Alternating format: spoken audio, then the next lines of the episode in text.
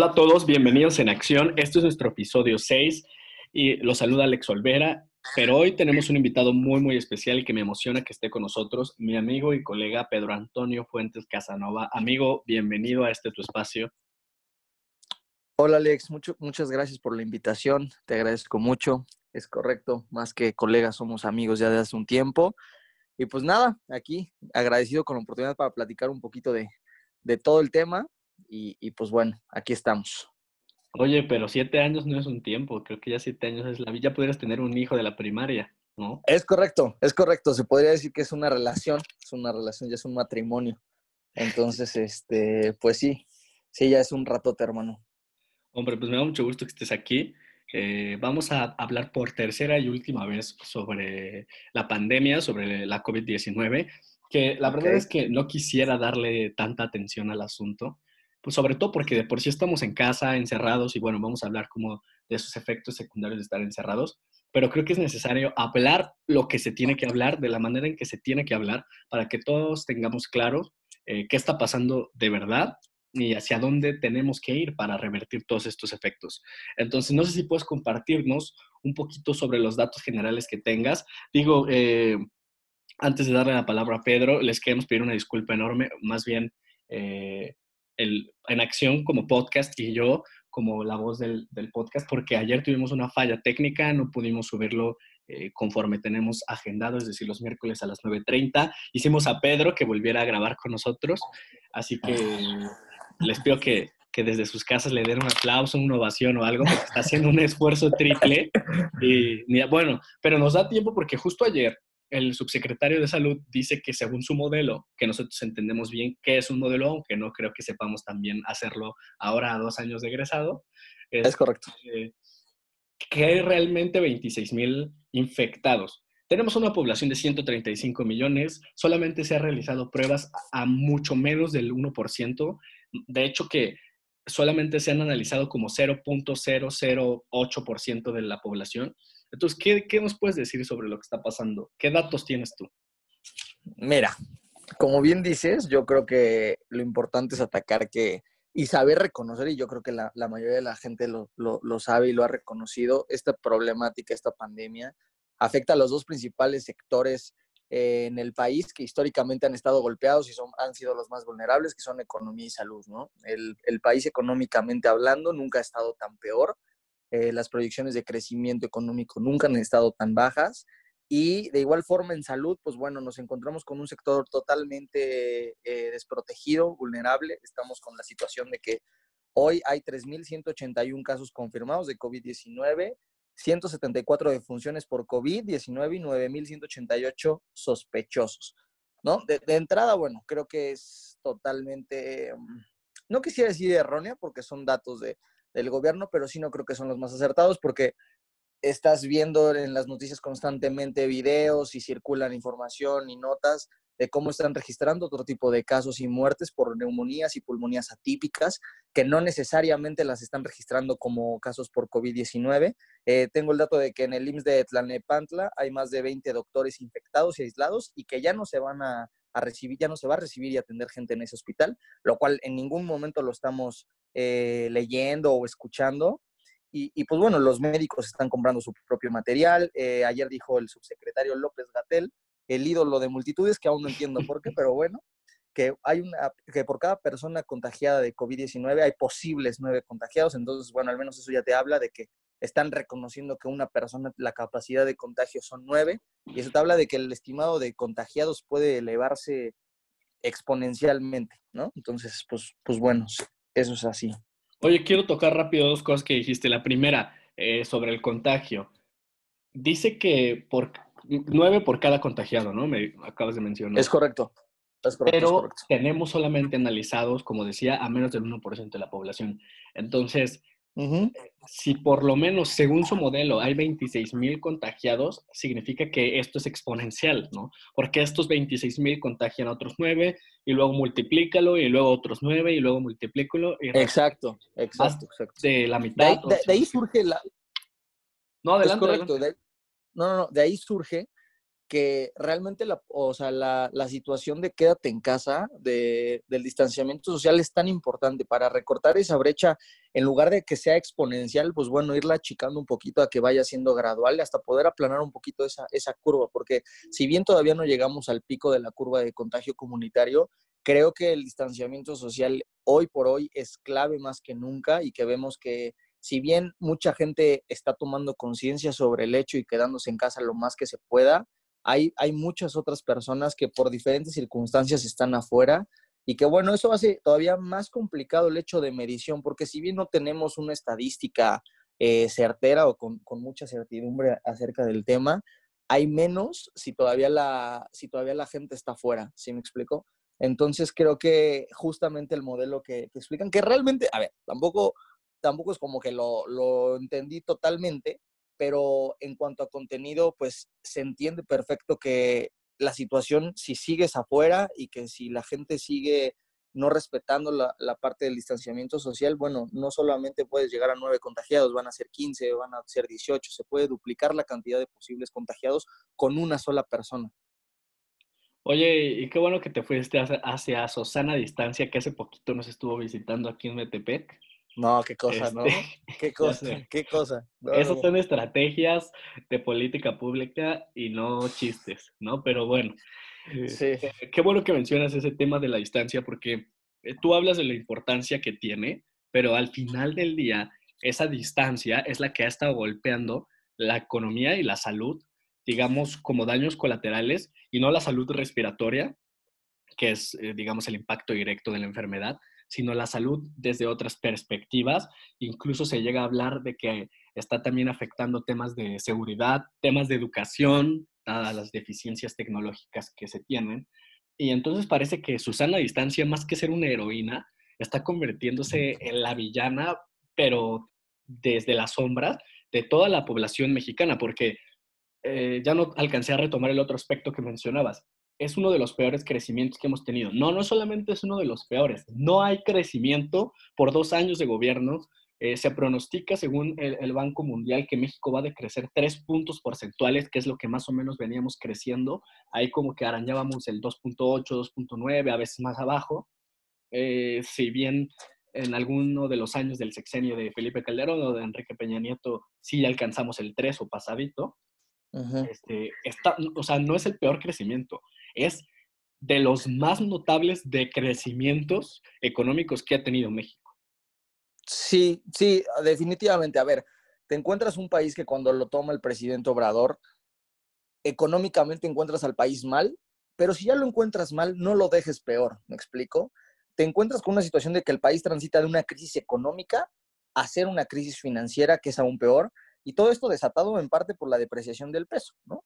Ahora, en, o sea, en economía, básicamente, tenemos que la caída del precio del petróleo, hay una caída del precio del petróleo a nivel global. O sea, eso es indudable.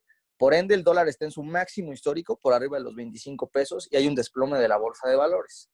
Se interrumpen de golpe todas las cadenas globales de producción y ahora las medidas adoptadas para reducir el contagio reducen fuertemente la demanda, que es lo que, lo, lo que ya habíamos platicado tanto fuera del aire como en otros espacios.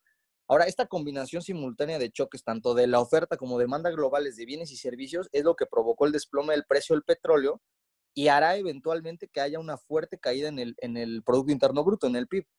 Que esto no es algo que tú y yo decimos, o sea, es gente experta también en economía que dice. Ahora, algo que tampoco podemos negar es que la severidad del golpe va a depender del éxito en contener el contagio. De ahí todo esto de Susana a distancia, que, que, si bien, este, pues bueno, no necesariamente pongamos el, el disfraz ahí, el, el, escenario en Metepec, pero que hoy somos tendencia, ¿eh? o sea, somos tendencia nacional, una cosa tristísima, pero bueno. Oye, pero a ver, perdón que te interrumpa, porque... No, no, no, dime. Digo, yo, yo entiendo la parte de seguir las medidas, incluso a lo mejor hasta de hacerlas más rígidas para evitar el contagio, pero me preocupa porque las estrategias, eh, especialmente el gobierno, que es el que en estos casos de emergencia tiene que tomar la batuta y dirigir y comenzar a, estructurar las cosas necesarias para que los empresarios, para que los trabajadores, para que incluso hasta los pobres puedan salir adelante de, esta situación, no está haciendo su trabajo. Mira, yo leí hace poquito uno de esos libros filosóficos del Estado y decían que una de las principales funciones del Estado es salvaguardar eh, la integridad de su población.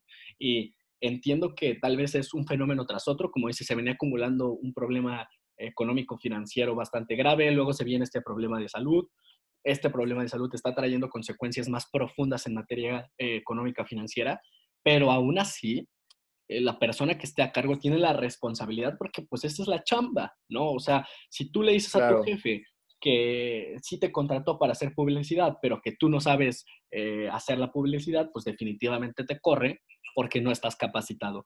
Pero en este caso, lo vemos un poco abstracto y creemos que tal vez el presidente está haciendo lo que puede, pero no se trata de hacer lo que puede, ni tampoco lo que a él le gusta, se trata de solucionar el problema de raíz, porque vamos a la premisa que ayer comentábamos en, la primera vez que grabamos y que también lo dijimos fuera del aire.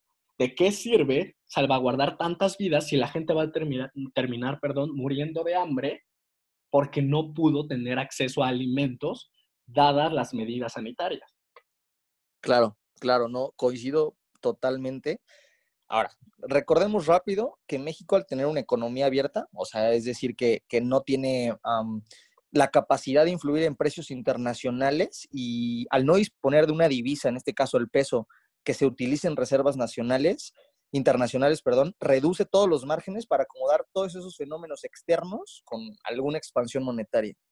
Ahora, justamente lo que mencionas de los inversionistas es totalmente cierto. los inversionistas van a estar atentos del paquete que se diseñe por parte del gobierno federal con todas las medidas tanto tributarias como todo el replanteamiento de la resignación del gasto público, que en primera instancia tiene que minimizar el cierre de empresas, ¿no? O sea, no puedes estar cerrándolas así porque implica muchísimas otras cosas. En segunda instancia, que se restablezca la producción nacional en las cadenas globales de valor. Y en tercera, yo creo que los apoyos destinados a proteger el empleo formal. Porque si bien la, la actividad industrial lleva cayendo los 16 meses, y la confianza de estos inversionistas está por el suelo, ha aumentado al grado que el empleo y el subempleo aumentan de la misma manera. No sé si me explica. Entonces, al existir una fragilidad cambiaria que se traduce en el valor del dólar hoy por hoy, somos un producto de, toda la situación es un, producto de un pánico bursátil que está afectando a todo el mundo, ¿no? Y lo, hemos visto tanto en estas crisis como en un anterior 2008, como en las crisis más importantes históricamente. Ahora, yo creo que lo que se tiene que hacer es fortalecer la confianza de los mercados con planes certeros y concretos de contención en tanto los costos sociales como productivos, sobre todo para que justamente las familias vulnerables y las empresas en riesgo de liquidez puedan subsistir, y salir adelante. Yo creo que ese es el reto más grande al que se enfrenta el gobierno federal y que no están atacando, o que al menos no es lo que estamos viendo todos los días que se le esté dando mucha atención, sino lo desviamos más a la parte social.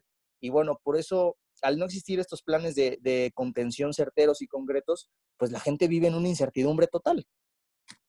Mira, yo, concuerdo por completo y sobre todo porque, como dices, las medidas sociales se han priorizado y no estoy diciendo que, sean em, malas, pero sí insuficientes.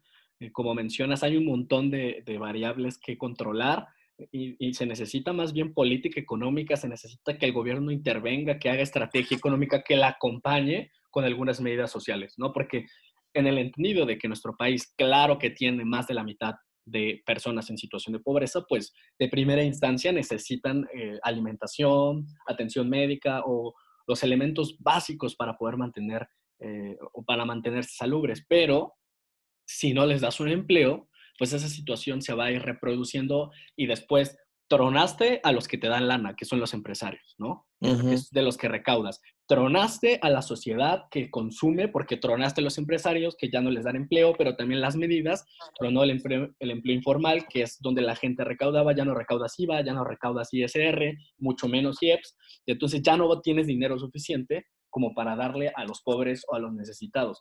Y aunque Mira, tú mencionabas, hay que replantear todo un paquete de medidas económicas, pero no fue así. El domingo dijo el presidente, todos mis proyectos de refinería, de tren Maya van a seguir. Siguen. Vamos a enfocar solamente en dar eh, apoyos sociales y pues los demás, pues solamente exigirle a los, a los empresarios que no cierren, ¿no? Que, que no recorten sueldos. Y me parece que es una medida muy mediocre y quizás hasta cobarde no poder tener eh, pues el consenso de un gabinete, ¿no? Que se ha rumorado que tal vez tiene algunas eh, opiniones en, en, contra o encontradas con el presidente de la República y, no querer atender, porque al final del día el gabinete son tus brazos, tus pies, ¿no?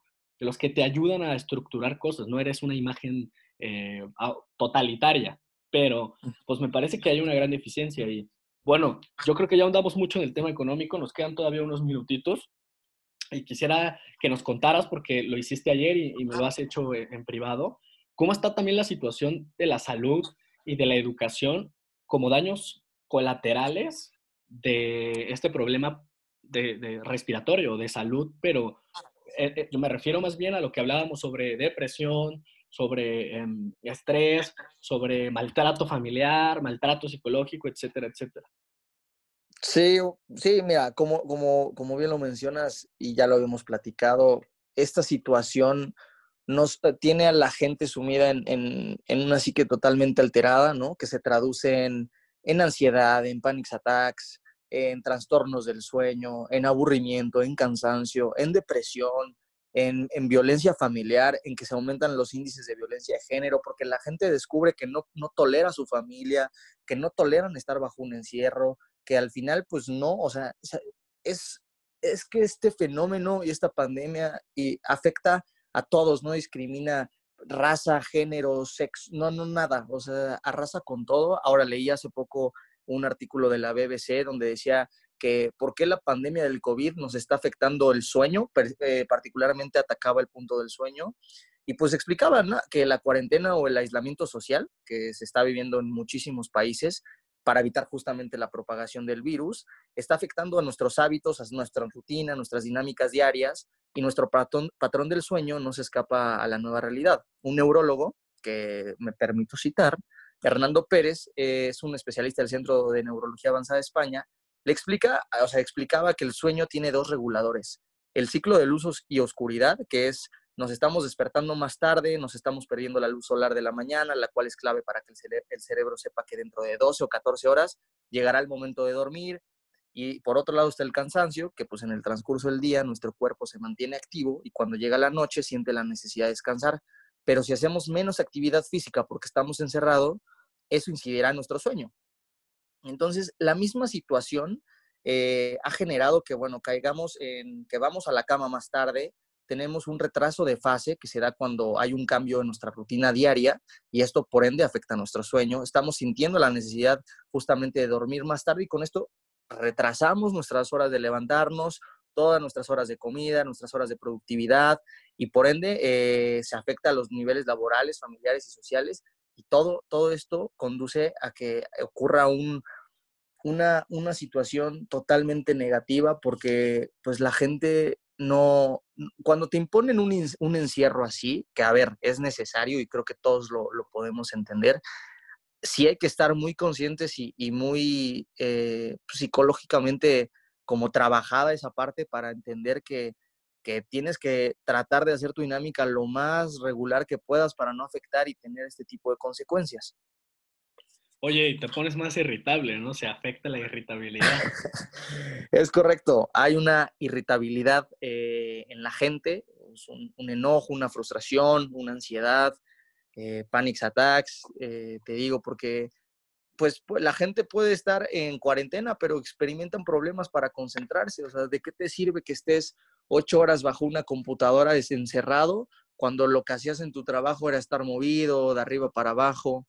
Con dinámicas totalmente distintas, con contacto humano, físico, y pues de pronto nada, entiendes que tienes que proteger tu salud mental principalmente, más allá de, la física, que es obviamente lo primordial, la salud mental es, juega un papel y un rol clave, lo han dicho científicos, lo dicen eh, los médicos, porque si no, esto puede conducir a situaciones totalmente desfavorables y que pueden incluso empeorar la situación del coronavirus.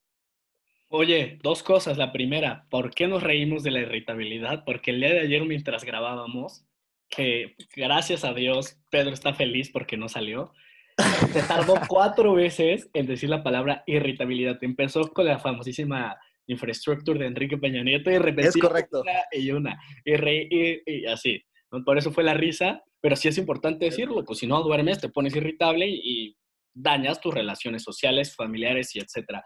Oye, ya para cerrar, eh, mencionabas sobre que estamos ocho horas o están las personas ocho horas bajo o frente al computador y trabajando en temas educativos. Esta semana que pasó nos dedicamos a, aquí en el podcast a encuestar a más de 58 eh, universitarios de diferentes eh, instituciones, tanto públicas como privadas, y nos dábamos cuenta que a partir de tres cuestionamientos que les hicimos, que el desafío que están pasando al recibir educación a través de tecnologías o de nuevas tecnologías está siendo un completo desastre. Es decir, las universidades públicas y, de costo medio, privadas de costo medio y bajo, están en un caos en materia de tecnologías, eh, no saben cómo utilizarlas a nivel institución y tampoco saben bajarlas a nivel maestro-alumno. Eh, les intentaron incluso hacer exámenes que no pudieron resolver, salvo por contados casos de universidades eh, preponderantemente privadas y de alto costo, que ya tenían tiempo trabajando con plataformas y con métodos eh, tecnológicos de, de, la enseñanza, pues todos están en un desafío enorme que al final del día merma el proceso porque aparte nos cortó, no un mes, nos cortó prácticamente todo el ciclo escolar, especialmente a los de grado superior y medio superior. ¿Tú cómo ves eso? Digo, nosotros nos graduamos hace dos años, pero ya para que podamos cerrar este asunto, ¿tú cómo ves el desafío que nos está presentando la pandemia a nivel educativo? Bueno, yo sin duda creo que es de los tres principales retos más importantes que atraviesa el país, porque exactamente no tenemos mm, bien arraigada ese hábito de las herramientas digitales. No generalizo, como bien dices, hay universidades que por diverso carácter o por sus funciones o por lo que tú quieras, han sabido y siempre han trabajado con eso, pero sí creo que la educación pública, al menos en niveles medio superior y superior, se están viendo muy afectadas, porque hay maestros y, a ver, también alumnos, y tanto buenos como malos, pero hay, hay maestros que no, nunca han, han hecho uso de esas herramientas y que hoy por hoy es un reto gigantesco el hecho de trabajar bajo plataformas o con algunas eh, aplicaciones o con lo que tú quieras para poder enfrentar estos retos de, la educación, porque se están dejando N tareas, yo, yo lo veo con mi hermano, se dejan muchísimas tareas, exámenes, se suben calificaciones, plataformas, se revisan. O sea, quieres acabar y adelantar el, eh, o bueno, seguir el curso de los semestres, y lo cual es entendible totalmente, pero si no tienes las herramientas eh, necesarias, o sea, cuáles van a ser los obstáculos, las oportunidades y los resultados de las tecnologías emergentes para, estas, para esta gestión de, la educación en tiempos de epidemia. Creo que esa es la, pregunta clave para poder saber eh, cómo va a evolucionar el, sistema educativo en el país. Oye, bien, pues si me permites resumir, digo, ya hablamos de la salud, hablamos de la economía, hablamos de, la educación, las tecnologías. Quisimos dejar un poquito de lado el tema de, de la seguridad, pública porque nos meteríamos como a otra media hora, pero si me permites hacer un resumen de todo lo que tú dijiste, la realidad es que México no está listo ni para esta pandemia ni para ninguna otra, ¿no? Y nos demostró que aunque nos sentíamos lo suficientemente fuertes y tal vez lo suficiente entusiasmados por la transición aparentemente política, demostró eh, eh, el, el contexto que nosotros no estábamos listos que más bien esta transición está generando cambios inestables, no precisos, no con resultados y que pues al venir fenómenos externos a los cuales no estamos aislados, porque como decías, hasta en economía somos una economía abierta, pues nos terminan derrumbando el pequeño yenga que veníamos armando. Pero, Pedro, amigo mío, gracias por este tiempo. Gracias por, todo lo que nos comentas, por tomarte el tiempo de grabar ya dos veces, eh, de documentarte, sobre, sobre algunos aspectos, de compartirnos lo que ya habías desarrollado incluso en, temas económicos. Eh, sabes que esta audiencia es toda tuya, esperemos que no sea la primera ni la última vez. Y no sé si quieres dar un mensaje a la señora Karina Casanova que nos está escuchando. Eh, no, amigo, muchísimas gracias, de verdad te, te, agradezco. Siempre es cool poder platicar de algo más que, que fuera de la broma y de la risa, que a ver, es algo que, que siempre hemos hecho, pero también es importante que, podamos platicar de esto porque al final es la visión, opinión y, también con datos de, pues, de dos jóvenes economistas que también se interesan por la situación socioeconómica y política del país, ¿no?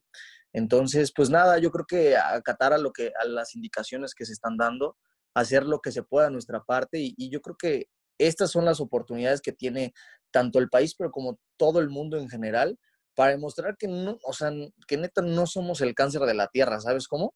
O sea, que sí se puede hacer algo para, o sea, sí se puede unir y sí se puede crecer como país, pero bueno, ya también al final depende mucho de, del gobierno, de, de, muchas, de muchas situaciones ajenas a nosotros, pero lo que nos toca hacer, pues hacerlo y nada, ya está, y pues cuando quieras, amigo, aquí estamos. Muchas gracias. Este, pues amigos, este fue el podcast de hoy, el número 6 como les decía, con mi amigo y colega Pedro Antonio Fuentes Casanova, que manda saludos a todos los este, radioescuchas. Y a todo el teleauditorio. Es correcto. Y nos vemos la próxima semana en otro En Acción Más. Gracias.